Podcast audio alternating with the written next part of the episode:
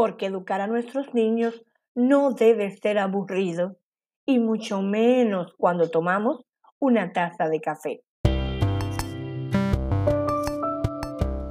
Hola, hola, bienvenidos al primer episodio de Un Cafecito con Oriana García.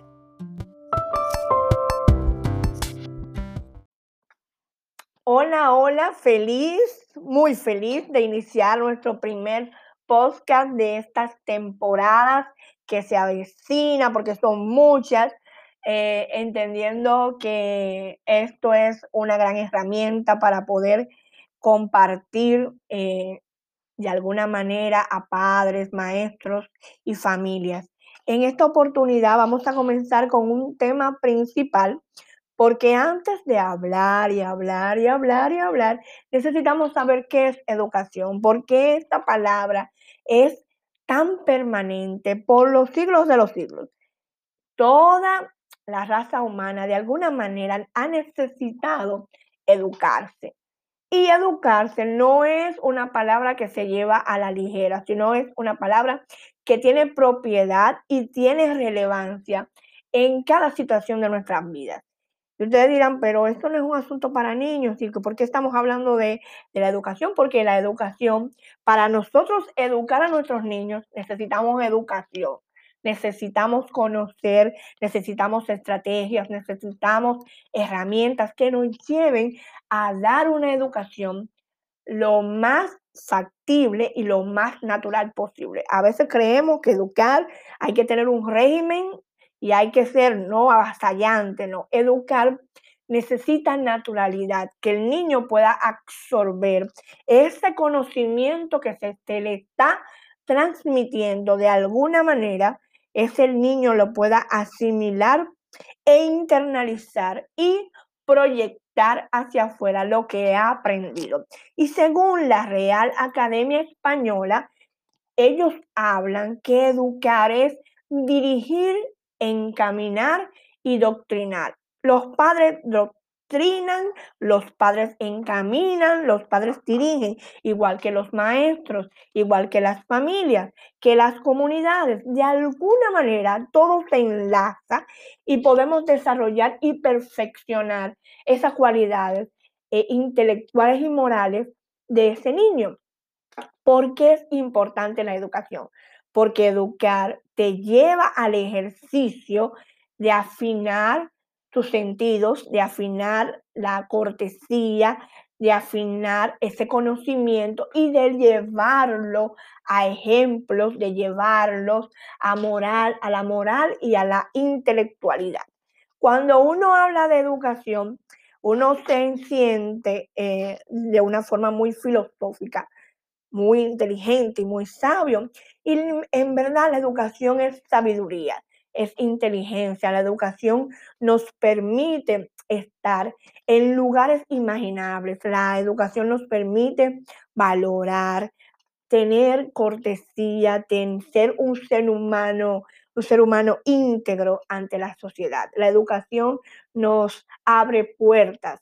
La educación nos ayuda a ser personas productivas, no solamente de manera personal, sino también en conjunto, cuando podemos dar a otros para que pueda desarrollarse de la mejor manera. Una de las cosas fundamentales que tanto los padres como los maestros nos empeñamos es en llevar a ese niño a un puerto seguro.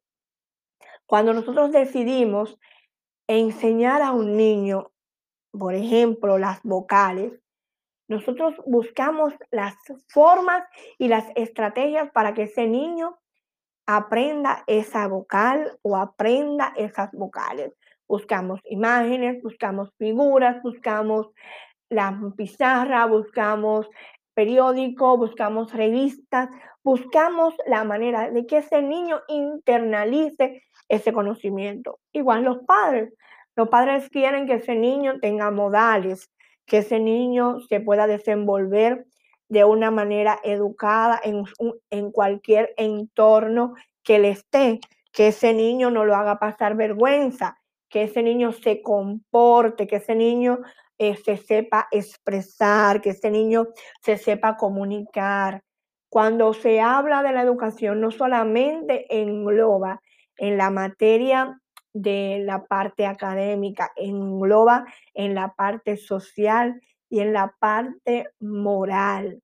Es importante que cuando comencemos a educar, entendamos el por qué y el para qué nosotros necesitamos que ese niño o esa niña asimile tal o cual conducta. Es importante explicarles, es importante desarrollar un esquema.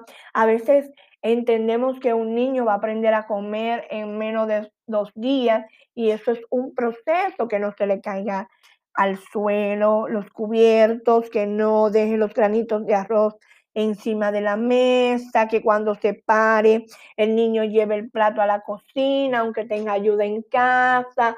O sea, cómo nosotros vamos a encaminar a ese niño al nivel educativo. Es importante entender y comprender que no todas las familias son iguales. No todas las familias tienen el mismo nivel educativo.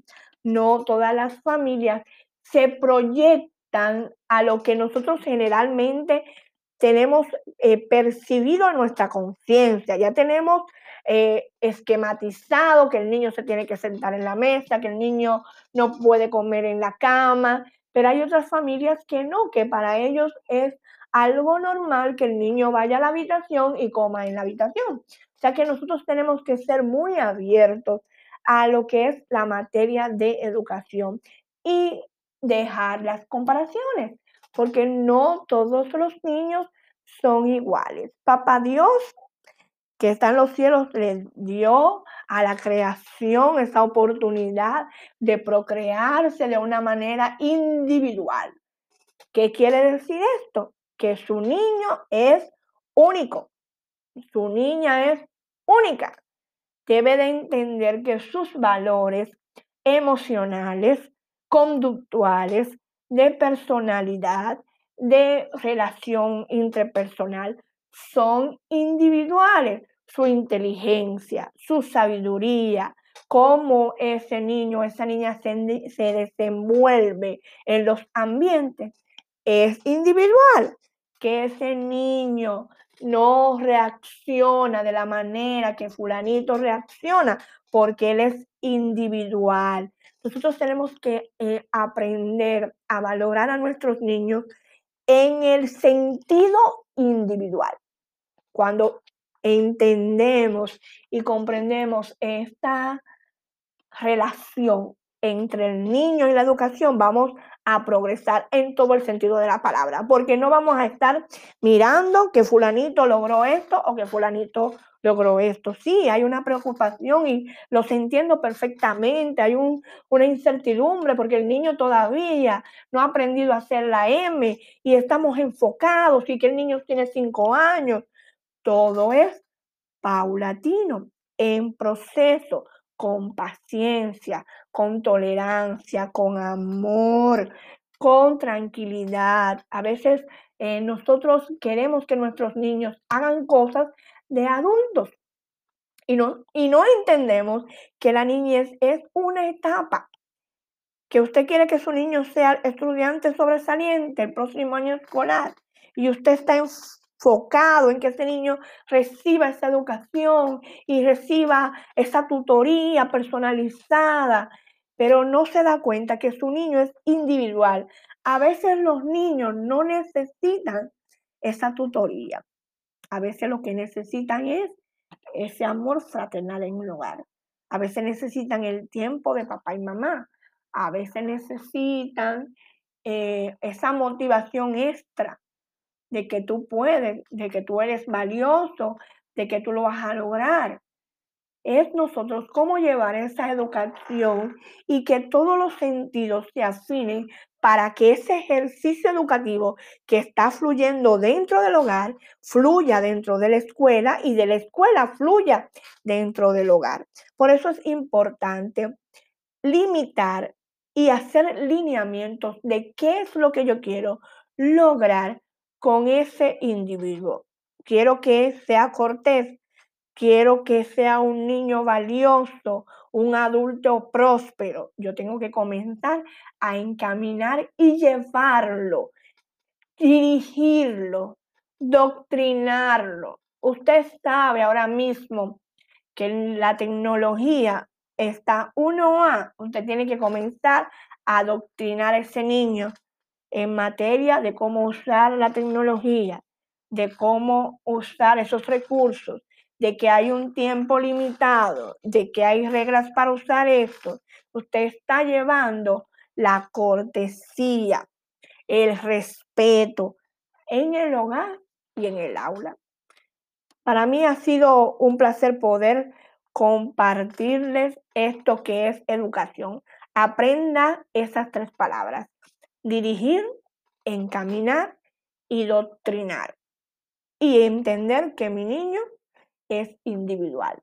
Dejar las comparaciones y comenzar a educarlo en su realidad como familia, lo que puede lograr, lo que puede alcanzar y lo que pueden trabajar juntos en unidad. Así que feliz día. Gracias.